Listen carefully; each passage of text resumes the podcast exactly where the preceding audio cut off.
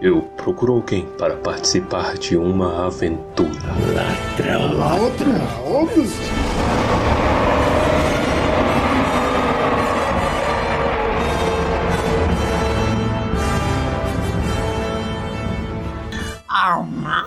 Senhoritas e senhoritos. Meu nome é Precioso. Eu sou o Pedro. E aqui é o Torres. Sejam bem-vindos mais um episódio de Tampa do Balim. Calma, calma. E nesse episódio está estreando mais precioso. eu, eu amo Baíssa, velho. Mano, eu fui ver o filme, né, pra eu pegar a voz. Ele, no filme, ele tá enlouquecido, velho. Ele fica o tempo todo assim.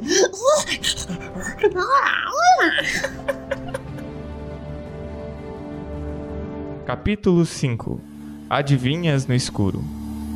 Esse capítulo é muito importante porque aqui, aqui estão as fundações do que no futuro vai se tornar o elemento principal de O Senhor dos Anéis. O Bilbo ele acorda logo após ter caído, batido a cabeça, então ele acorda extremamente desesperado, sozinho, no escuro. Não fazia diferença para ele manter o olho fechado ou o olho aberto, ele não conseguia enxergar nada. E ele começa a tatear o chão para se localizar. E logo no começo você já tem a virada na sorte de Bilbo, né? na história da Terra-média, inclusive. Que enquanto o Bilbo tá tateando, ele encontra um anelzinho frio no chão, largado no chão. Aí ele tá, né, tá ali, não sei o que, e imediatamente ele já ele pega e ele já coloca no bolso dele e esquece. Vamos lá, agora a gente tem que resolver a situação. Como é que nós vamos sair daqui? Quando o Bilbo acorda, ele fica assustado não só de estar no escuro, de não estar enxergando nada, mas também de não ter sido notado. Ele foi esquecido tanto pelos anões quanto pelos orcs. É discreto até na hora de cair. ninguém leva ele muito a sério e ninguém leva o desaparecimento dele muito a sério. E nós temos aqui o Bilbo, o Bilbo clássico, né? Sentado, infeliz, querendo comer. Só que aí ele, ele arranja coragem, não sei de onde, né? Ele fica ele fica um pouco animado porque a espada dele tá emitindo uma luz, uma luz fraquinha. E ele vai se guiando no túnel, né? Olha, para pro lado não tem para onde ir, para trás não tem para onde ir, pro outro lado não tem para onde ir, só me resta ir para frente. E aí ele vai se guiando até que chega um ponto que ele chega a uma caverna, ele leva um susto, né? Ele assusta com a água fria, a água gelada. Sim.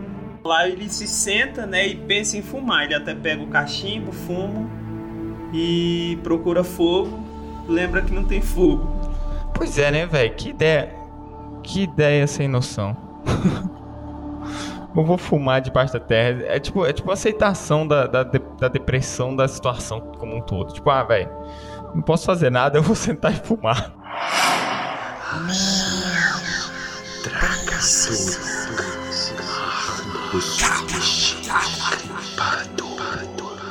O narrador ele dá aquela pitada clássica de narrador. De qualquer modo, eu não gostaria de estar no lugar do senhor bolseiro.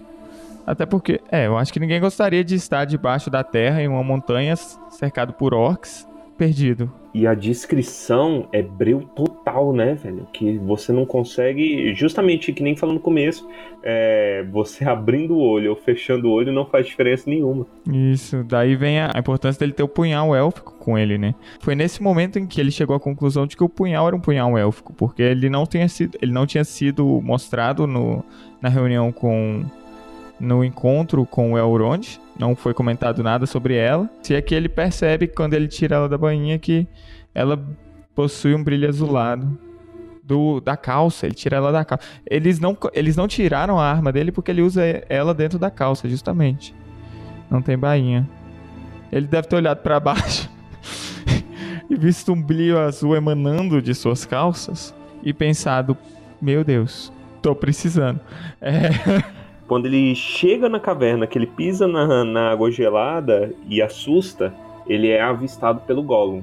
O Gollum é uma criatura que tá ali, é, que, que vive numa ilhota, né, no meio da água, e aí se locomove com um barquinho, e ele tá ali observando o Bilbo. o Gollum, que o estilo de vida dele é capturar peixes cegos para comer. E o Bilbo ele chega, ele se sente muito aterrorizado pela ideia de um lago, porque você não tem como saber o que, o que vive naquelas montanhas, porque as montanhas são muito muito antigas, então poderia ter monstros ali desde antes da era dos próprios orcs ou dos próprios dos próprios hobbits.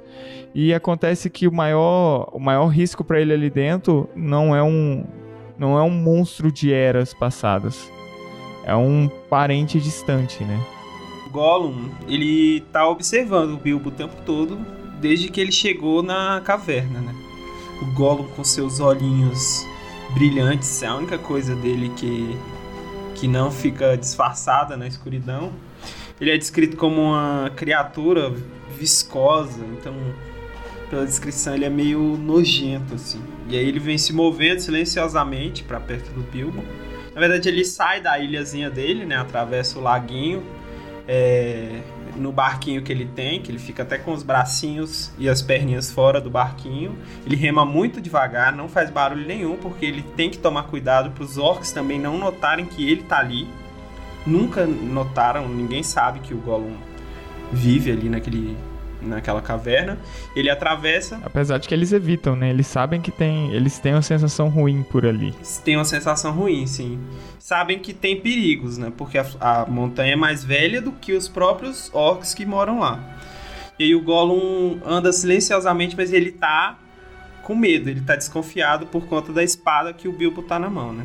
Que a, a, até aquele momento a gente não tem muita informação sobre ela. Só que ela tá brilhando com um brilho fraco. Quando ele avista o Bilbo, ele imediatamente ele fica intrigado, né? O que, que é isso que tá entrando na minha toca?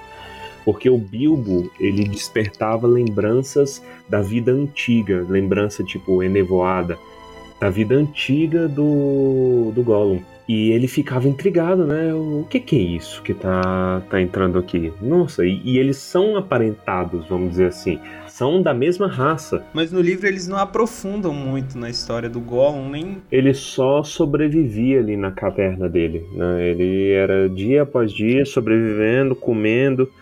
E, comendo e dormindo, comendo e dormindo. E ele era uma criatura que ele já vivia ali há muito e muito tempo. Chega o ponto que ele, ele tá curioso, ele não sabe de qual que é, e aí ele tenta ver quem é o Bilbo, o que é o Bilbo, de onde ele vem, etc. Nisso eles começam a entrar num jogo de charadas, né? Um jogo de charada bastante perigoso, vamos dizer assim. A aposta deles então é a seguinte: é, se o se o Gollum ganha, ele come o Bilbo. Sentido bíblico ou gastronômico. O famoso, né? Tudo é, tudo é sentido bíblico ou gastronômico. Ele devora o Bilbo. Se o Bilbo ganhar, aí uh, o que o Bilbo tem a fazer? Ele só quer sair dali, né? Então ele fala: Olha, se eu ganhar, você me tira daqui, você me mostra o caminho para fora. E eles aceitam e começam o joguinho de charadas deles, né? A gente lê esse capítulo tentando, eu pelo menos eu li esse capítulo tentando responder as charadas, eu né? Eu também. E, cara, eu falhei miseravelmente, mano. É. Completa e miseravelmente, não, não consigo. Eu, talvez seja por isso que eu não goste de charadas, pela minha incapacidade de interpretá-las. Mas é muito é muito poético. As perguntas e as respostas são muito poéticas. Mas de fato, eu acho que é uma característica dos hobbits, porque no livro até fala que os hobbits têm uma sabedoria que nenhum homem jamais terá, sabe? Ele coloca umas coisas assim.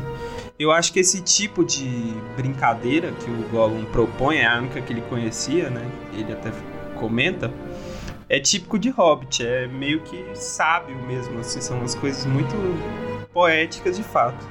Eu não conseguiria também. O jogo de charadas, ele vai despertando no Gollum essas lembranças que eu falei anteriormente, né? É, lembranças de uma vida muito esquecida. E é, é, meio que a cabeça dele vai fritando, né? Ele, vai, ele, tá, ele tá envolvido no, no jogo e ele lembra. Ele lembra de coisas que ele não vê há séculos. Árvore, peixe, é, vento, é, dente, ovo, etc, etc. Quanto mais eles vão jogando, mais intrigado vai ficando o Bilbo. Meu, traga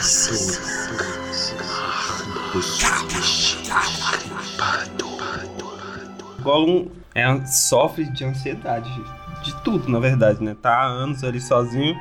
E aí ele vai ficando impaciente com o jogo, porque ele vai ficando muito excitado, então ele quer que as coisas aconteçam rápido. E o Bilbo tá até perplexo com tudo que tá acontecendo. Então ele vai demorando um pouco para pensar no que ele vai falar, pensar na resposta. Aí o Gollum vai ficando impaciente, vai ficando cada vez mais É isso que é É impaciência. isso aí. isso é um aí impaciente. é um ok, né? sinônimo de impaciência. O Gollum ele fica tão impaciente que aí chega um ponto ele fala: Não, me faz uma pergunta aí, anda, anda. E o Bilbo, o Bilbo tá pensando, né? Que de acho que eu vou perguntar pra, pra esse bicho? E ele fala consigo mesmo, porque tem uma hora que ele tá tateando as suas roupas e ele é, sente no bolso uma coisa esquisita. Ele fala: Nossa, o que é que tem no meu bolso mesmo? E o Gollum acha que essa é a pergunta que foi voltada pra ele. E ele se revolta. E o Bilbo usa isso contra ele. Ele fala assim: "Ha, Não, é isso mesmo. Vai. Você me pediu pra fazer uma pergunta. O que que tem no meu bolso? Depois da pergunta, o Gollum começa a tentar adivinhar o que tem no bolso do Bilbo. Então ele começa a falar um monte de coisa. Até, até que chega o ponto que ele perde, que ele não dá conta de adivinhar. E aí o Bilbo começa a contar vantagem, né? Ele fala assim: Ó, você perdeu. Agora você me leva pra fora daqui. Fica nisso, né? E aí o, o Gollum tá reputaço, tá revoltado. E ele fala: é, é, tá, eu vou pegar umas coisinhas ali na, na minha casinha e eu já volto. E ele volta pro, pra ilhota dele no centro do lago pra pegar a carta na manga que ele tinha, né? Ele cansou daquilo ele decidiu que ia matar o Bilbo ali. O Bilbo fica esperando o Gollum depois que ele vai na ilhota dele. E aí ele começa a ouvir o Gollum conversar sozinho. E aí o Gollum fica procurando o presente de aniversário dele que ele, que ele fala. E aí ele percebe que sumiu e grita que, que o presente sumiu. E aí o Gollum para. E o Bilbo percebe que o Gollum percebeu que o que estava no bolso dele era o presente. E aí ele percebe que ele se colocou em perigo. Nesse momento, o Gollum fica maluco, né? Que fala: Caraca, esse ordinário roubou o meu presente. Lembrando que pro Gollum não é um presente normal, não é uma coisa, é o, o bem mais precioso da vida do Gollum. Acabou de ser furtado pelo cara com quem ele tá conversando. Mata esse bicho! E ele já vai pra cima pra matar. O Gollum, ele passou os últimos anos da vida dele inteiros adorando o anel, adorando o, o presente, o que ele acha que ele recebeu como presente de aniversário. Então, quando, quando isso em específico some e alguém diz que tem algo no bolso, é, um, é, um- é uma conexão imediata.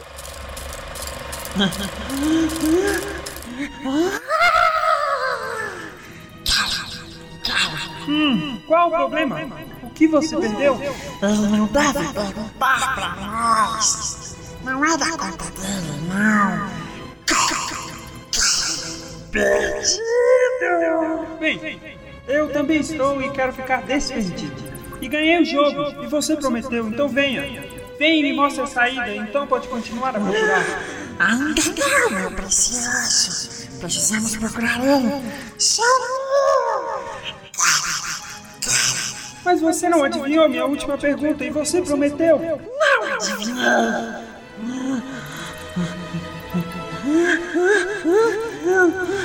O que ele tem no bolso? O que ele tem no bolso? Conta pra nós. Ele precisa contar primeiro. Pelo que Bilbo sabia, não havia nenhum motivo especial para não contar. A mente de Gollum chegara a uma suposição mais rápido que a dele. Muito natural, pois Gollum cismara com um único objeto durante anos e anos e sempre tivera medo de que fosse roubado. Mas Bilbo irritava-se com a demora. Mas não foi uma pergunta honesta. Não foi uma adivinha, meu precioso. Não, não foi. Hum, muito bem. Se é uma questão de perguntas comuns, então eu lhe fiz uma primeira. O que foi que perdeu? Conte. O que? O que nos bolsos? Mas agora a luz nos olhos de Gollum transformara-se num fogo verde que se aproximava rapidamente. Gollum estava no barco de novo e remava freneticamente em direção à margem escura, sentindo o coração tal raiva pela perda e pela suspeita que agora nenhuma espada lhe causava terror. Bilbo não conseguiu imaginar o que enlouquecera a desprezível criatura, mas percebia que estava tudo acabado e que Gollum pretendia matá-lo a qualquer custo. Bem na hora, ele se virou e correu às cegas pelo corredor escuro de onde viera, mantendo-se próximo da parede e tateando com a mão esquerda.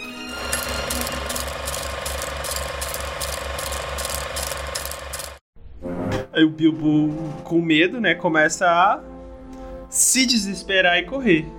Picou a mula ali, saiu correndo, mas como o Bilbo sempre muito, né, ajeitado ali, todo dono de si, escorrega e cai. É, enquanto ele tá correndo, o... ele tá com a mão no bolso, né? Fala assim, nossa, então é isso, é isso. E nisso o anel escorrega pro dedo dele. Esse anel não é qualquer anel, conforme a gente vai falar depois, né? E só que para ele o anel escorregou no dedo dele e é isso aí. Aí ele muito ajeitado, muito pintoso, muito jeitoso, que, que nem o Barreça falou, cai no chão e o Gollum passa reto por ele. E aí ele fica, uai, como assim? Ele vê no escuro. Como é que não me viu? Algo de errado não está certo. E ele aproveita isso e segue o Gollum. O Gollum tá falando consigo mesmo, né? E aí ele, o Gollum imagina que o Bilbo tá indo para saída, que tudo aquilo ali foi uma farsa para ele roubar o presente dele.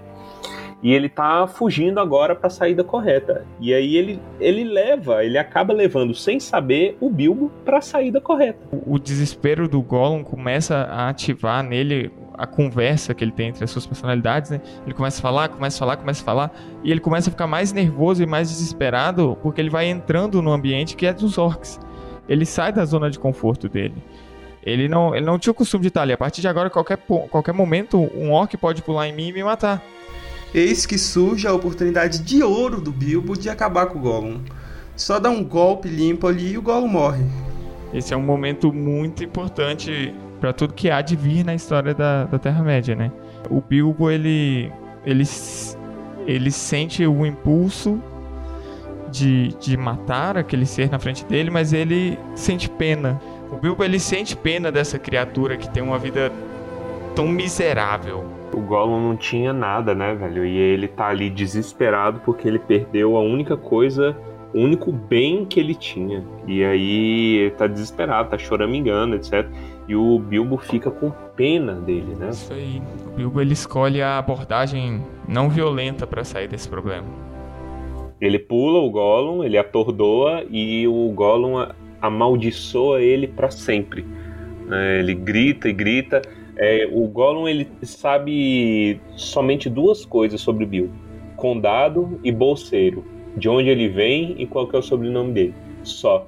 Foi a pena que segurou a mão de Bilbo, e a sua pena poderá governar o destino de muitos. Olha que frase forte, velho. Putz! O anel, ele perde completamente o poder que ele poderia ter sobre o Bilbo por isso, pela compaixão que ele teve. Olha que forte. É por isso que o Bilbo vai resistir por tanto tempo à vontade do anel.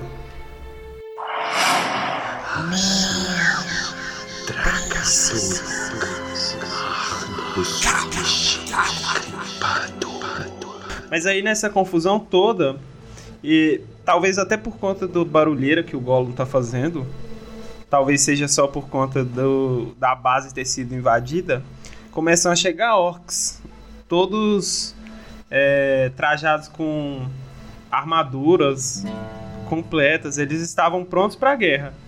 E aí Bilbo se encontra ali numa situação desesperadora, se é que pudesse piorar da que já estava. A questão dessa vez é que ele possuía um, algo a mais para essa competição contra os orcs, né? Ele não seria capaz de lutar contra eles, e eles eram muitos orcs, então até para ele escapar de todos seria muito difícil. Ele acabou já tendo que usar seu anel mágico recém-adquirido.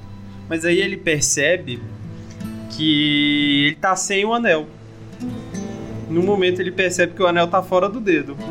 E aí o Tolkien até cita que pode ter sido uma última uma última coisa que o anel fez antes de se entregar de fato ao novo dono, né? Exato, isso é muito importante notar. O anel, ele tem vontade própria, embora não seja tão explícito nesse comecinho. E o objetivo do anel era só um, no fim das contas, sair daquela caverna no qual ele tá, já tem tempo demais. Então, da mesma maneira como escapar do Gollum foi interessante para ele e se aliar ao Bilbo foi interessante, naquele momento qual era o interesse dele? Escapar do Bilbo, da mão do Bilbo e ir para seres malignos que, que poderiam fazer alguma coisa a respeito desse anel, quando descobrissem que anel era, né? E aí por isso que ele escorrega, e isso lasca o Bilbo. Mas felizmente ele consegue, com muito custo, ele consegue fugir dos caras, né? É até engraçado essa parte, porque é, tinha um orc na porta, né? A porta que o Bilbo vê a luz, então ele vê que ali é a saída. E aí o orc vai fechando a porta e o Bilbo sai correndo e tenta se enfiar na, na fresta que sobrou e fica preso. e aí que ele é barrigudinho. Nesse momento ele já descobre qual é o problema relacionado à invisibilidade do anel.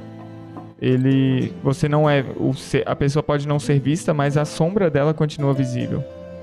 E um dos orcs identifica justamente a sombra dele preso, preso na porta. É, aí a galera, opa, tem uma sombra ali, ó, é ali, é ali. Ei, desgraça! e o Bilbo arranca os botões da, do, do, da, da do casaco dele, sai todo rasgado, mas consegue sair de lá. E sai correndo por entre as árvores, se escondendo, né, para a sombra dele não ficar aparente.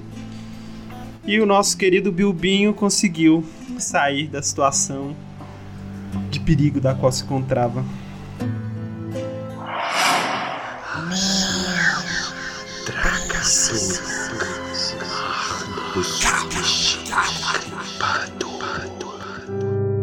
o anel que o Gollum tinha não era qualquer anel. Isso, aí a gente tem que ir muito no passado para trazer essa discussão.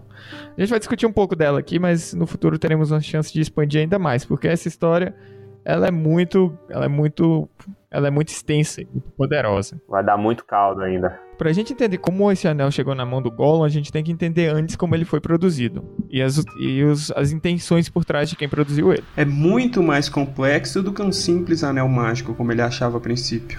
Mas esse anel, ele é, foi fonte de muito problema e ainda vai dar muito problema ao longo do legendário do Tolkien.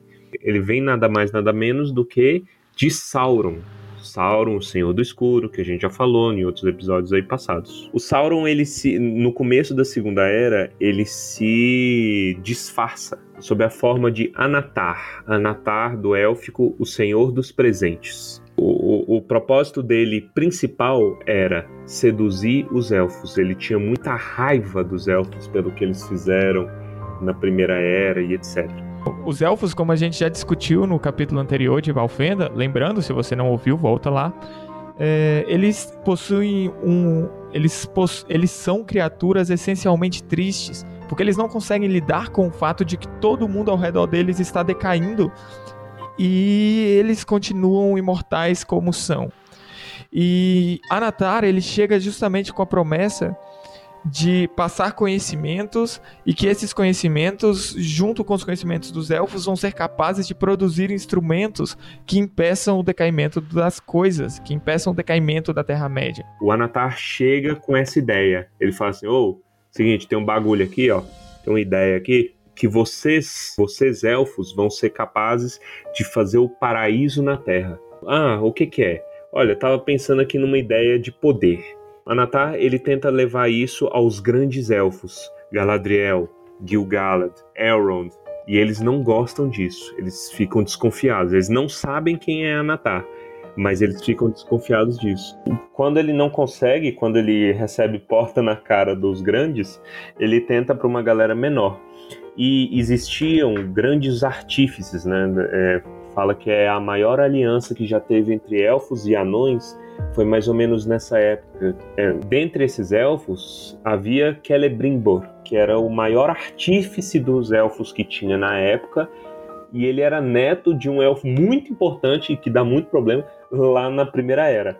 E é com esse papo de glória de Valinor que o Anatar convence esse povo élfico.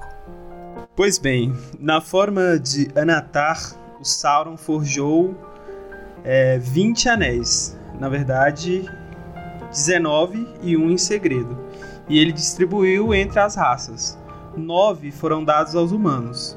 Os humanos foram os que mais facilmente sucumbiram ao poder dos anéis. E eles acabaram virando os espectros do anel, que são os Nazgûl. Justamente porque a promessa era poder puro e o, eles eram muito facilmente seduzidos por isso. Sete foram forjados para os reis anões. E. E, cara, o que, que tem sobre os anéis dos anões? Eu, eu não sei, eles não, não tem nada de muito especial. Os anões, eles não sucumbiram à força, sucumbiram à, à tentação dos anéis.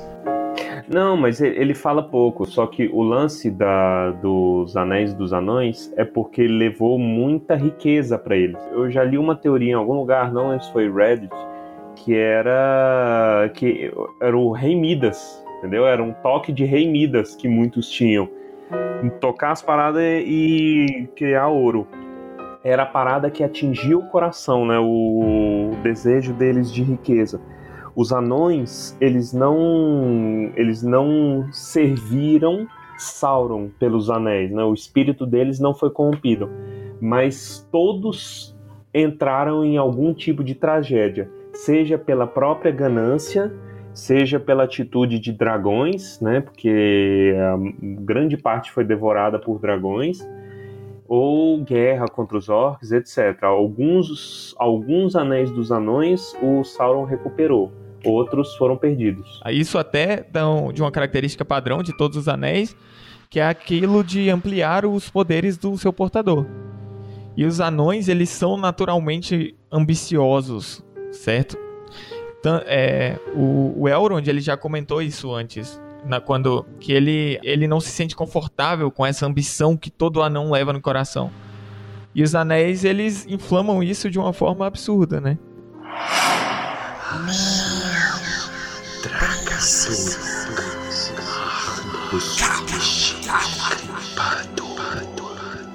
E por último entram os três grandes anéis dos elfos. Eles que são os mais peculiares, porque Sauron, aqui na figura de Anatar, não participou diretamente da produção desses anéis. Então existem algumas características presentes nos outros que, que a gente não vai encontrar neles. Justamente porque identifica-se que ele não teve a chance de influenciar tanto, colocar ali tantas características que ajudariam os anéis a servirem aos seus propósitos. Os anéis dos elfos é, caíram muito bem para eles, justamente nesse sentido de preservação. O grande poder deles é preservar as coisas. Então tem o Narya, que é o anel do fogo, o Nenya, que é o anel da água, e o Vilya, que é o anel do ar. Ai, meu coração, até arrepiei aqui. Isso levanta um questionamento, né? Seriam esses anéis realmente ruins? Porque eles estão agindo de forma boa.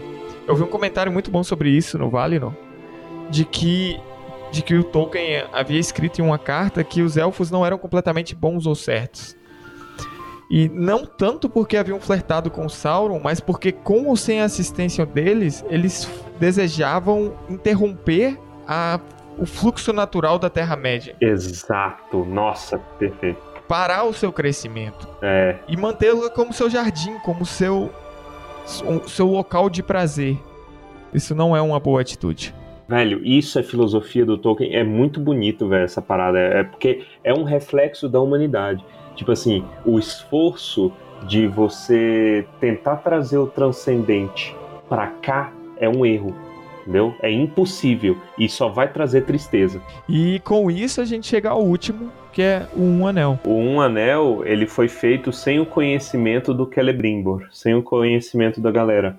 Celebrimbor saca que tinha alguma coisa errada no momento em que ele escuta o Anatar pronunciar o poema do Anel. Quando ele escuta isso, ele ia apresentar os anéis, né? Que os anéis dos elfos ainda não tinham sido mostrados. Ele esconde os anéis para si e foge. foge do Sauron. Nesse ponto é que o Anatar se revela, né, sai do armário e declara guerra abertamente a todos os povos. No fim, a Forjadura dos Anéis tinha o propósito de escravizar todos os povos à vontade do Um Anel. Mas é curioso como, apesar de todo esse poder que a gente discutiu, tudo que o tal do anel mais mal do que o pica-pau dá pro Bilbo a princípio é o poder de desaparecer, né? O Bilbo desaparece, pois ele deixa o nosso plano e vai para outro. Ele deixa o plano físico e entra em um plano astral, onde alguns seres da Terra-média já vivem nesse meio plano. Por exemplo, o Sauron. O próprio Sauron ele transita entre os dois. Por isso que ele dá- o anel dá essa habilidade, porque ele tem o espírito do Sauron. Esse lance pode parecer loucura, mas é, se você for fazer uma analogia, isso é observado, por exemplo, em Stranger Things, né? Things. Tem um mundo invertido Things. e tem um mundo normal. E aí, é, lógico que tem um lance mais de ficção científica, tem portal, etc. Mas é o mesmo princípio, que é um mundo espelhado, né? Só que de espectro, espírito, etc. Em Stranger Things. Things. Eu não consigo lidar com o Tings. Pois é, mas chega um ponto em que o Sauron é derrotado. Só que o anel não é destruído, ele começa a passar de mão em mão. Até ele chegar acidentalmente nas mãos de um pequeno hobbit. Sméagol encontra o anel por pura sorte, entre aspas gigantes, né? E é seduzido por ele. E isso destrói a vida dele, conforme a gente vai ver mais pra frente. O importante é que muito tempo se passou e ele foi reduzido a um monstro que nada mais faz a não ser amar e odiar o anel e a si próprio pelo que ele fez consigo.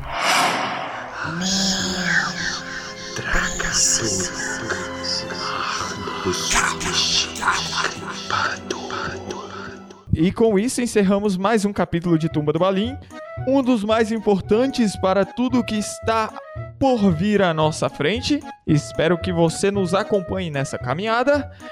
Nos contate feedbacks, piadas ruins, piadas de gosto duvidoso, piadas com a voz do Gollum, por favor. tumbadobalim.gmail.com Nós temos Instagram, nós temos um blog, nós temos um Twitter, nós temos um e-mail. Siga-nos.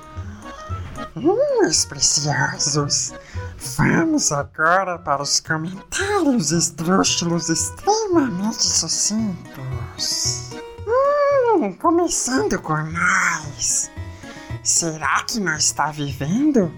Ou apenas adorando um anel? Meu precioso.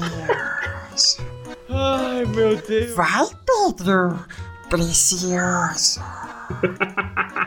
Eu acho que se a sua espada está brilhando azul dentro das calças, você deveria procurar um médico e não tentar lutar usando ela. Vai, Torres! Qual é o animal que come com o rabo precioso?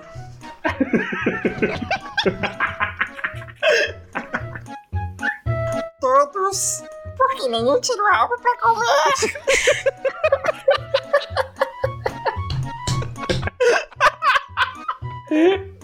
Eu tô...